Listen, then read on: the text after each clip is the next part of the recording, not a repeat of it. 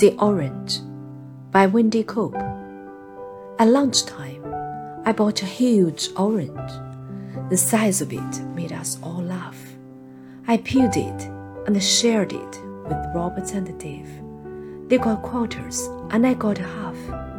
And that orange, it made me so happy, as ordinary things often do just lately. Shopping or walk in the park. This is peace and contentment. It's new. The rest of the day was quite easy. I did all my jobs on the list and enjoyed them and had some time over. I love you. I'm glad I exist.